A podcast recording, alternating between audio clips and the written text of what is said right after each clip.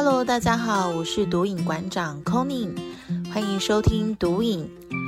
欢迎线上所有毒友们加入毒瘾，用一杯咖啡的时间，让我们以书会友，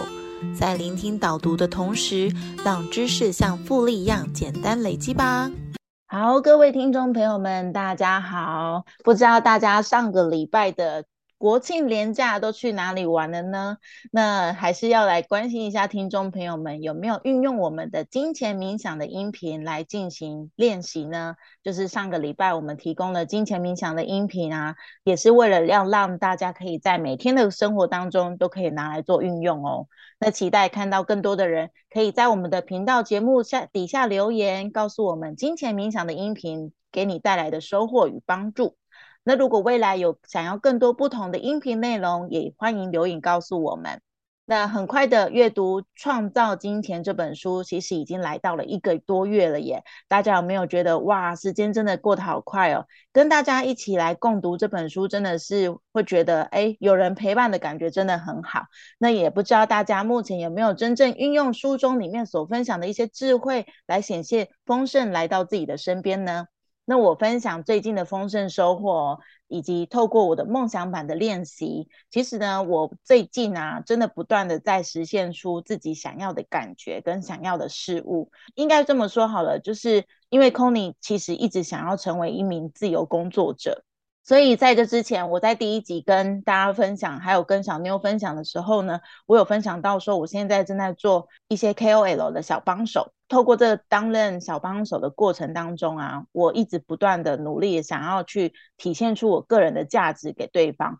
然后想要让对方感受到说，呃，我是有这个价值的。然后在这个月的月初呢，为自己创造了五位数的收入，我就觉得哇，真的是太开心了。透过这个过程当中啊。读这本书，然后真正呼应到自己的现实生活，是一种很棒的一种感动。了解到说这本书想要分享给大家的创造金钱这个意念，是真的是有用的。所以呢，也是鼓励大家，如果你现在手边还是没有这本书的话呢，一定要赶快买这本书来看看，也能够为你的生活当中来带来不断满满的一些收获。那接下来呢，进入这本书的第二部曲，预备致富。那这个二部曲里面有七个章节啊，作者陆续引领大家如何去做好致富的准备，不管是呃外在也好，也或者是内在也好，他带着就是引领着大家去进一步的去跟随你的内在，去投入你真正累热爱的事情。那这样子透过这样子一连串的发酵作用之后呢，你就能够真正的去让自己变得越来越丰盛，越来越富有。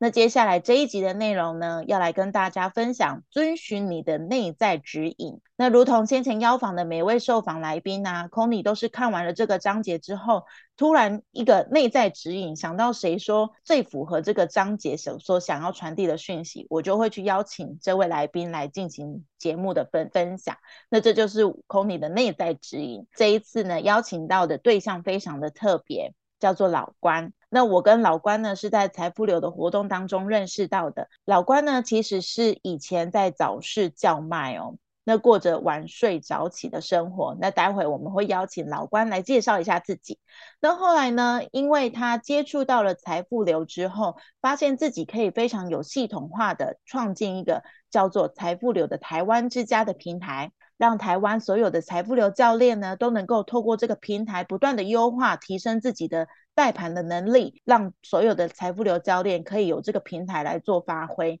那透过这个平台的运用啊，那老关也让自己脱离了原本早市的生活，更转身成为一名 MCC 的百万教练哦。那带着更多的台湾的财富流教练一起来打造自己的理想生活，一起掌声来欢迎老关。Hello，大家好，非常感谢那个 Conny 跟小妞的邀约哦。我觉得也因为他们的邀约，也让我一起来学习这本这本非常精彩的一个书。我在阅读这一章的时候，自己也很有感觉。那我想先跟大家做一下自我介绍，我是老关，那其实本名叫关俊廷，可是从因为姓关的关系，所以从小到大的绰号都跟关有关哦。啊，当然大概不外乎就是小关、老关、关关等等的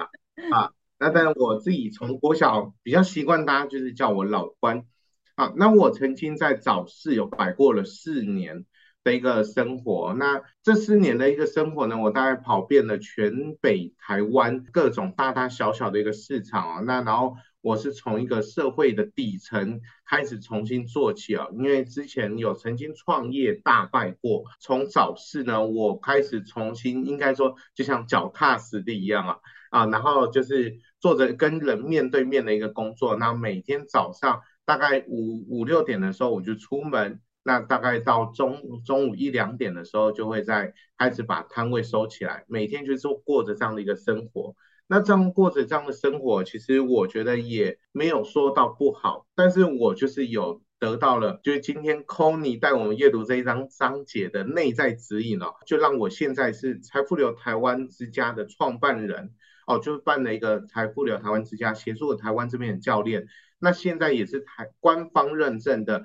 百万明星教练啊，相当于就是整个全世界教练的前一趴。那那我目前的话也是 BNI 商会的巨星分会的创会主席，那也是在做企业培训的，那就是用财富流的这套工具来做企业培训。哇，我觉得老关的背景真的是很丰富。然后，不管是个人的呃生活经验也好，或者是他这现在正在执做做的置业也好，我相信访谈的过程当中，都一定可以带给大家更多的一个满满的心法。那首先呢，呃，在访问老关之前呢 c o n y 想先带大家一起重点导读一下，因为之前有听众朋友有反映说，哎，我没有这本书，可是我不知道你就是听不太懂我们的访谈内容，那也没有关系，所以接下来的节目 c o n y 都会先带大家一起重点导读，然后让大家能够真正在后面的访谈过程当中理解我们跟来宾想要表达的一个想法跟一个理念。那首先呢，什么叫做内在指引呢？简单来说就是。你的内心直觉，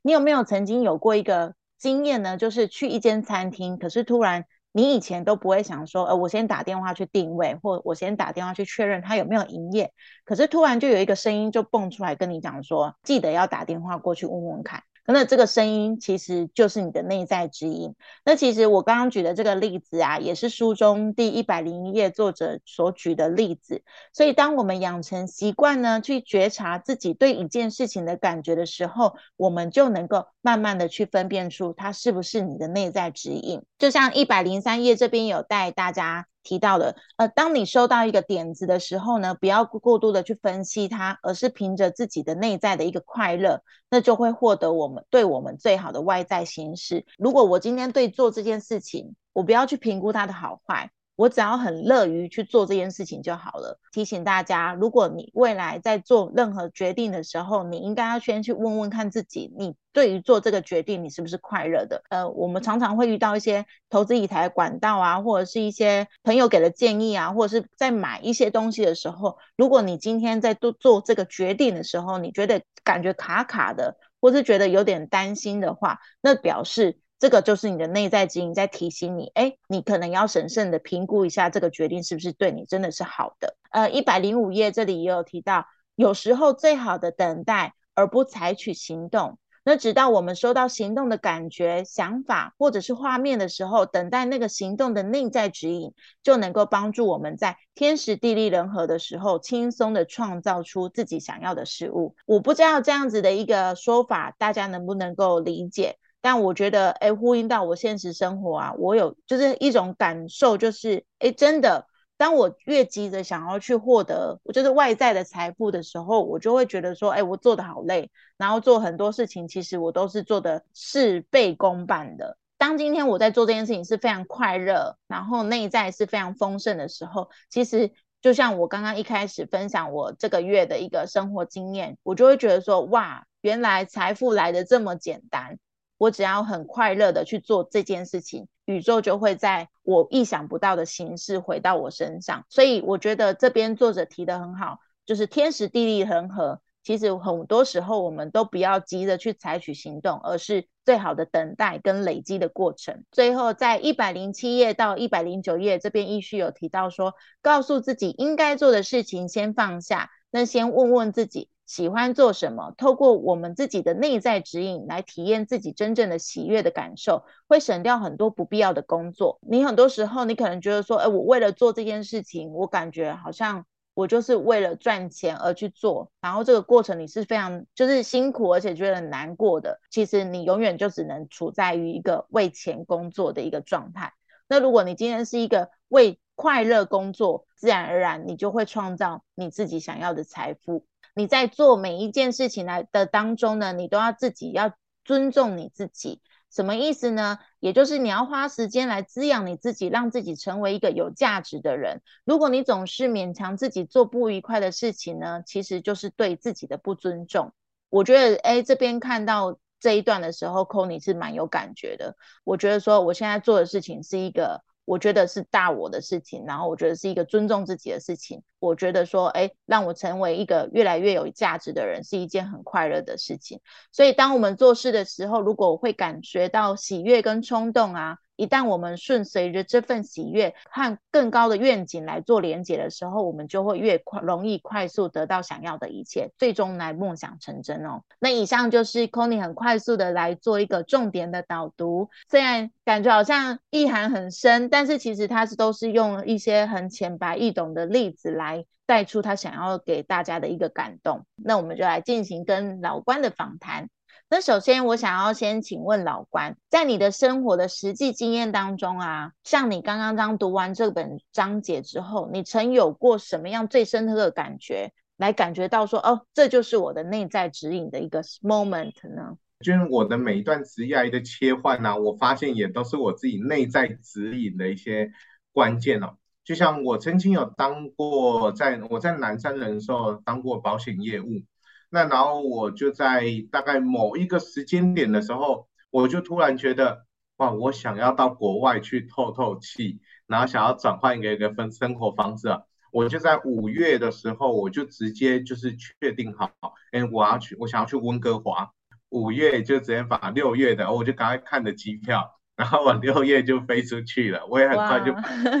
是租屋的环境了，而且赶快就很快的就做了整理，这一切的。改变就待在一个月的时间，我就直接把我的工作就放掉，就飞到温哥华游学了半年。后来再回过，这真的是我人生到现在我觉得非常棒的一个投资，然后也是给我生活中，我觉得对于在做很多选择，我会用更开阔的一个心态来做决定。因为到了加拿大那种，就他们的地，他们的人啊，真的是很开阔。加拿大大概是台湾的三百六十倍大。但是整个加拿大的人口才三千万人，嗯，那其实比台湾大一点而已，所以在那边人的生活方式真的就给我很多的一些启发是。我们没有必要为了工作一直去出售自己的一个时间，我们更需要去尊重自己内在的一个声音。我到底想要过这样的一个生活？嗯，真的。那然后回国之后，我就觉得人生没有创业怎么可以啊？就而我自己的看法，所以我回国之后也就又直接就创了业，然后开了一间餐厅。当然那时候我觉得有一点年少轻狂啊，所以最后大败收场啊。但是对于我人生来说，它也是一个很好的一个经历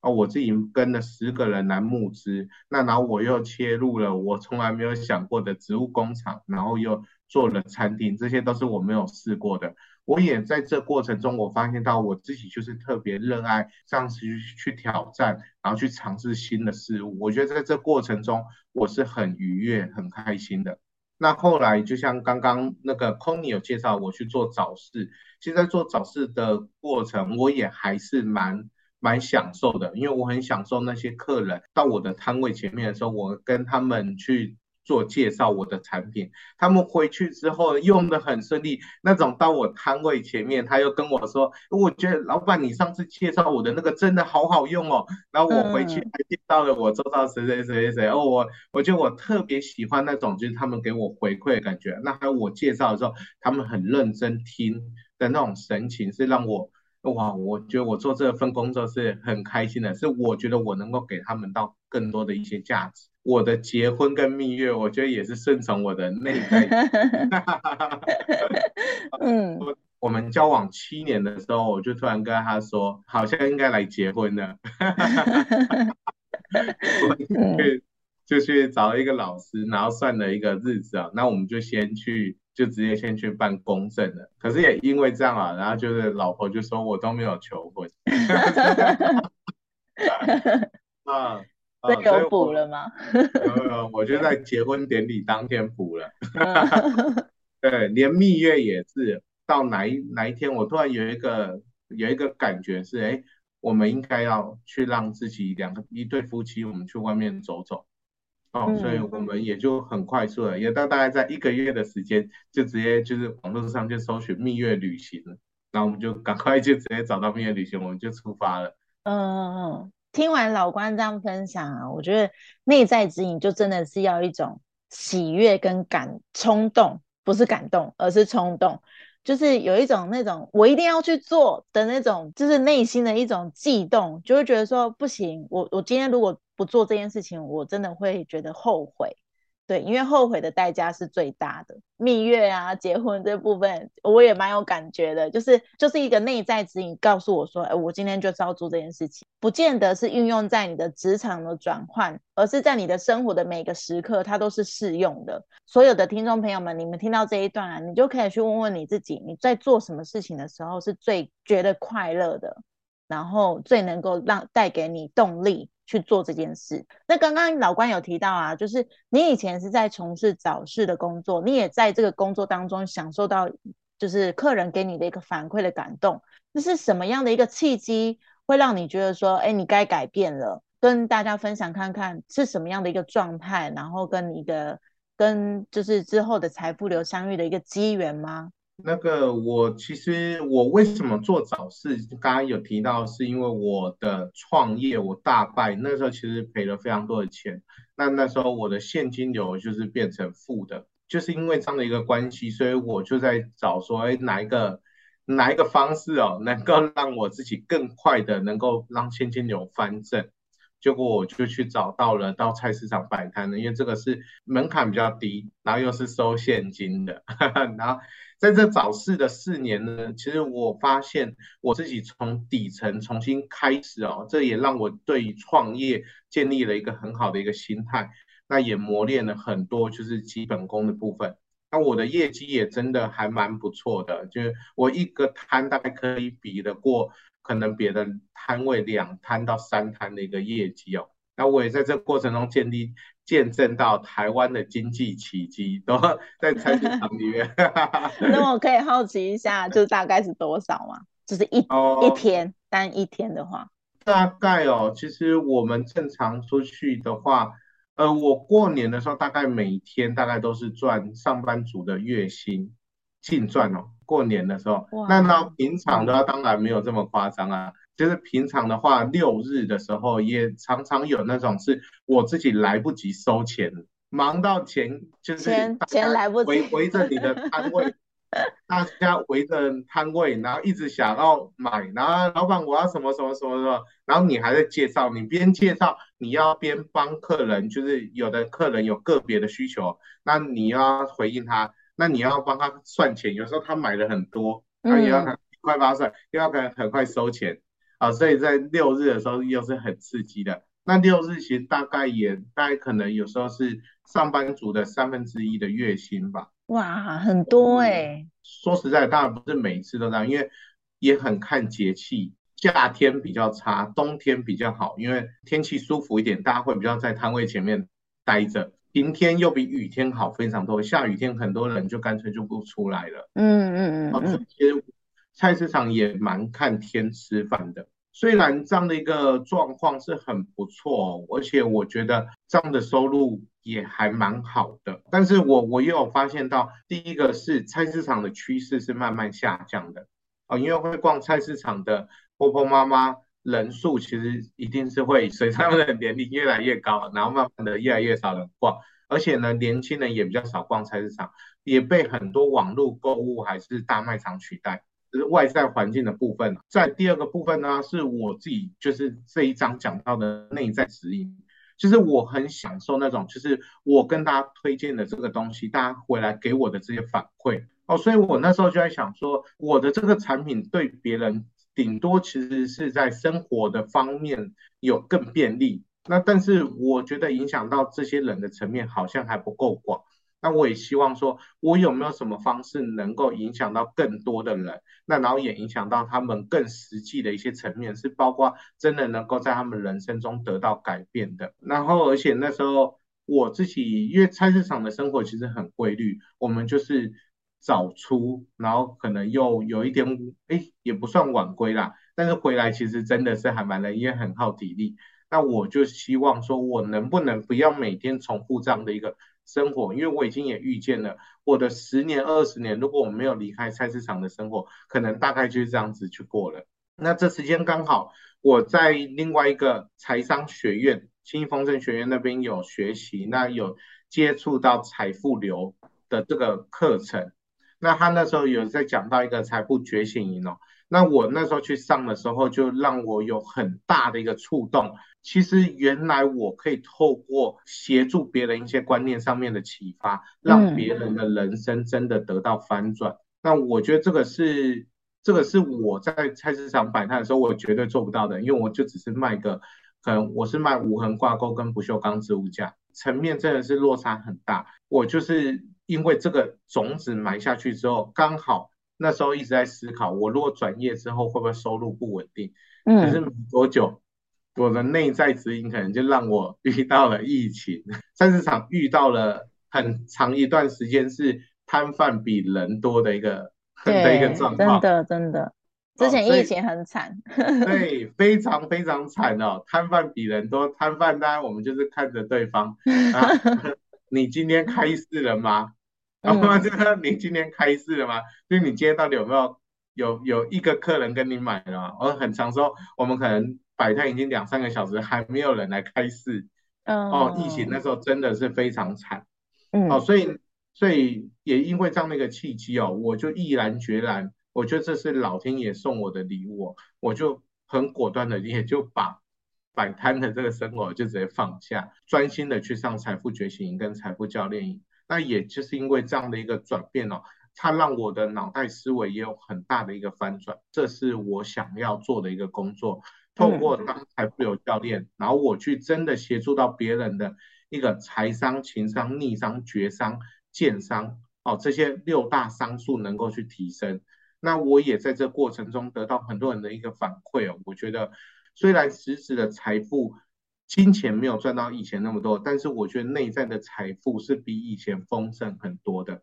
真的，真的，对，这个是财富流带给我的一个很大的翻转。因为我知道也有很多人在做财富流教练，当做一个斜杠的收入，大家就仅此而已，就是想说，哎，我就当一个教练就好，然后想办法的从不同的。呃，媒介让自己更加曝光这样子。那你为什么会从一个单纯只是一个个体的财富流教练，来想要去创建这个财富流的台湾之家呢？就是是什么样的一个机会，让你意识到说，你你来做这件事情，来推广出这个平台，是有你的一个意义在的呢？这个这个问题非常好，因为其实台湾的财富流教练大概少说有一千位，一千多位。啊，那我自己就是因为成为财富流教练之后，我发觉到教练的这个身份跟他的能力是非常能够帮助人的，但是呢，却没有一个管道去让我们，哎，实际我们到底有哪些人可以是让我们接触用财富流的能力去协助他启发？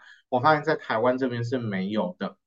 哦，所以就像是很多的呃，可能是老师或者健身教练等等这种职业。出来之后呢，其实你是自己要去想办法找学生哦。这个就是很多教练跟老师，他到最后可能没有办法透过这个工作来获得收入的一个关系，是因为找到学生哦，找到能够启发的这些人哦，其实是一个蛮难的一个过程，因为我们不知道他们在哪里。所以我就希望说，我能不能为这个生态做些什么事情？我能不能帮这些财富流教练帮他们去做个整合啊，让他们在台湾这里有一个家的感觉啊？那财富流教练彼此之间可以互相照应，可以交换资源，因为财富流教练很能够跟每个人的本业去做结合。例如，有的人是财富流乘以塔罗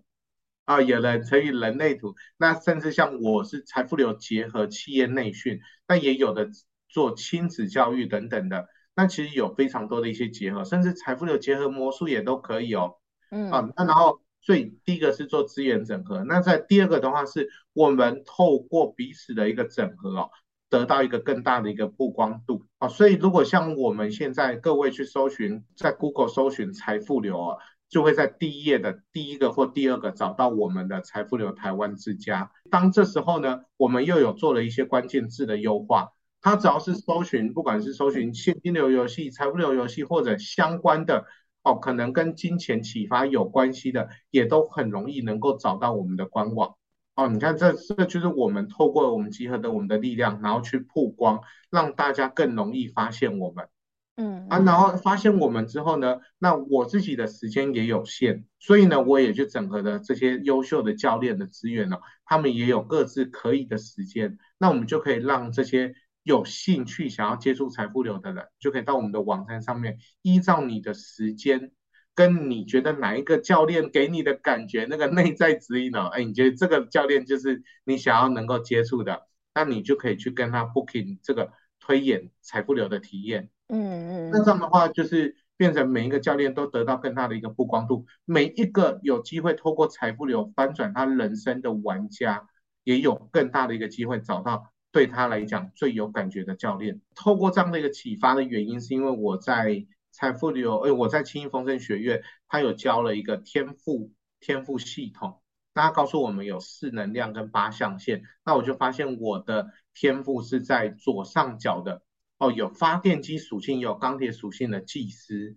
要做的是优化，哦，技师不一定要去开创，哦，所以呢，我那时候就是。就有照着老师的这个指引哦。虽然我创办了财富流台湾之家，但是其实我是去参考了非常非常多的网站，也取了他们好的地方，然后再去掉我觉得比较可以调整的地方哦，然后做用优化的角度来去做我们的这个台湾台湾之家。那现在除了我们做了台湾之家以外呢，其实我们也在用同样的逻辑之后呢，我们也在打造了一个星火企业培训来去做。台湾这边用财富流做内训的一个机构，那目前的话呢，这两个也都是我们有在网络上，我们可以来去被找到的。哇，我觉得刚刚刚听完老关分享的啊，真的是你要真的善用自己的天赋，然后真的顺从你的内在指引去做一件你觉得可以帮助到更多的人，然后提供更多的价值给大家的一件事情，就是一个很棒的初衷。然后去影响到更多人的生命，因为像之前我刚刚这样听完啊，我提我第一个想到的是我之前有遇过一个朋友，我觉得很可惜。那个时候那个朋友跟我说，哦，他有体验过财富流，可是他那个时候带盘的教练其实给他的感受并没有很好，所以他就对这个事情，对这一套财富流推推演的这个系统啊，内心就是打叉叉的。那我就觉得，哎呦，好可惜哦！就是明明这是一个很好的工具，然后可以带着你去觉察更多的一个方法，从游戏当中去去觉察你的自己的人生。那他就因为一个教练带盘的过程，可能这因为实际状况我也不是很了解，但是听完他这样分享，我就觉得，哎，错失了一个。让自己觉察人生更多的机会，虽然后面他也就因为这样没有再去去接触财富流了，那我就觉得说，哎，今天有这个台湾之家老关这样建立的这个平台，让更多的教练可以不断的优化，然后也让自己用不同的资源整合。然后人脉的连接，然后有一个很棒的发挥的平台，不管是对玩家也好，或者是对教练也好，都是一个很棒的一个媒合的一个地方。就像刚刚老关讲的，让大家有一种回到家的感觉，就不会觉得说好像永远都在孤军奋战。然后一个教练，我要怎么去开发客源啊，都是一个很很多的问题会一直不断的延伸出来。那今天如果有这个地方，我可以来做发挥。那如果身为教练的我，我也会觉得很安心。然后对于做财富流去影响更多生命这件事情，就会更有。动力的去做，这样子一个起心动念是很棒的，所以也很开心老关建立了这个台湾之家，让所有的教练都有一个家的感觉。最后呢，想要邀请老关透过这个章节的一个阅读啊，跟访谈的这个过程当中呢，你最后想要送给听众朋友什么样的话呢？或者是你有没有什么样的感动想要送给大家？这个这个部分的话，我想跟大家分享一下。呃，我之前也有在接触到一个。课程哦，那其实他有在跟我们说，其实我们人生我们可以去思考一下，我们是用目标为人生最高指导原则，还是用能量来做人生最高的指导原则？哦，因为你会发现，有的人是追着目标在过生活，有的人他是用能量在过生活。哦，那这两种人的话，他其实就会有非常大的一个改变哦。以目标为人生最高指导原则的人，其实他就是会很努力的成功，他每天是不敢让自己放松的，所以他会去做非常多应该要做的事情。那然后，但是当我们是顺从的能量来做最高指导原则，就有点类似像这一章讲的内在指引。自然而然的话，你会知道哪些该放下，哪些应该要留着，来去守护自己的能量，让自己的能量维持在一个高的一个状态。哦，那这样的话，我们去自然而然能够达到成功。哦，这个的话是我那时候在上这个课程的时候特别有感觉的，因为如果当我们习惯用目标来当。人生最高指导原则的时候，其实也不是说不好，因为人生其实还是要有一个目标，有一个方向。但是如果事事都是以追着这个目标来做的时候，你会发现我们很难让自己去放松，而且呢，我们也很容易在这追寻目标的过程中有得失心，我们会很容易去批判自己。那到底你觉得你是用目标来做指导原则，还是用能量来做指导原则？我觉得。各位可以去思考一下，你平常最容易问自己的问题是哪一些？哦，如果你平常最喜欢问自己的问题是我如何才能成功？我怎么还没成功？我如何才能更成功呢？那你可能就要注意一下，你就是一个以目标来做人生最高指导原则的人。但但是另外一种人呢，他他们会常问的问题是什么呢？是我的志向是什么？哦，我想做的事情是什么？那我能不能把这件事情做好？还有我如何能把这件事情做得更好？那如果说你常常问自己的是这这几个问题的话，那代表你是以能量为做人生最高指导原则的人哦。因为这两种的话，你会发现目标它如果达到的话，那再来呢，我们的下一步是什么啊？你会发现就是我们就不断的一直追求更高的一个下一步，那这是永无止境的哦。啊，那然后再如果是用能量的话，你会发现我们要做的其实就是把自己维持在一个好的一个状态，维持在一个高能量的一个状态的时候，会发现，呃，自然而然就会有很多，就这本书里面说的宇宙要给你的讯息，它会自然而然让你知道说你应该做什么样的选择。那如果说你觉得，哎，还是有一点点不太清楚的话，那我自己再跟各位分享一下，你可以去思考一下，你有没有让自己待在舒适圈。啊，但是在待在舒适圈里面又有两种啊。第一种的话是，你是待在生理的舒适圈，还是待在心理的舒适圈？啊，待在生理的舒适圈呢，就像是，哎，我可能我很害怕公众讲话，我很害怕一次跟很多人讲话，那所以我这生理的舒适圈就是，我觉得哇，我会很紧张啊，我会手会抖啊，等等之类的，所以我就不去做。哦，那这样呢，这就是我待在我的生理舒适圈。然后我就没有去做这个事情，可是你会发现，你的心里面通常不会很踏实，嗯，因为呢，你是待在生理舒适圈，并没有待在心理的舒适圈。我们要做的是，让我们做这个事情有没有待在心理的舒适圈？哦，就像我很害怕公众讲话，但是当我愿意去面对的时候，我讲完之后，你会发现你的心里面是很舒坦的。你会觉得哇，我自己刚刚完成了一个很棒的一件事情，你是会给自己更多的肯定的，尽管它对你来说是一个挑战啊，但是它你就发现结束的时候，你会发现自己是留在心里的舒适圈，嗯，哦，所以各位你可以去就这个部分来去看看你自己到底应不应该顺从的这个内在指引，它到底是生理只是在告诉你你自己。哎，可能一些我自己不敢，所以其实我心里面有很多的畏惧，让我不敢去跨越。还是其实这是我自己心里面想要去跨越，但是也许我的生理面有一点抗拒。那这时候反而你更要鼓起勇气去做你内在指引的事情。就像我当时直接放下了手边的工作，直接去到加拿大游学。哎，这也是我的家人会觉得很费解的一件事情，回来台湾去创业。然后或者甚至去做早市摆摊啊，早市摆摊也不错，结果又跑去做财富流，这在外人看起来可能都是觉得你怎么会做这样的事情？但是你自己只要认定这是对你自己心里面是很舒坦，而且这是你想要追寻的一个方向啊，那我觉得这个是很棒的。像我昨天在跟老婆聊天啊，那她也跟我说，像她最近每天早上都起来抄经。哎，他最近让抄完心经之后，很奇怪，很多在生活中以前他要去思考到底要不要做的事情，他这时候心里面都会有一个声音来告诉你哪一种是你真的更想要的一个选择哦。所以我觉得各位你可以去照着这本书里面，你去多去思考一下。那然后里面我觉得有讲到的是，你去多去想那个给你很好的那个感觉是什么？嗯，那个很好的感觉，当你我们去思考的时候，去体验的时候。会慢慢发现，会有一种声音来带着你，告诉你你应该做怎样的选择哦。那最后就用这些部分跟大家做分享。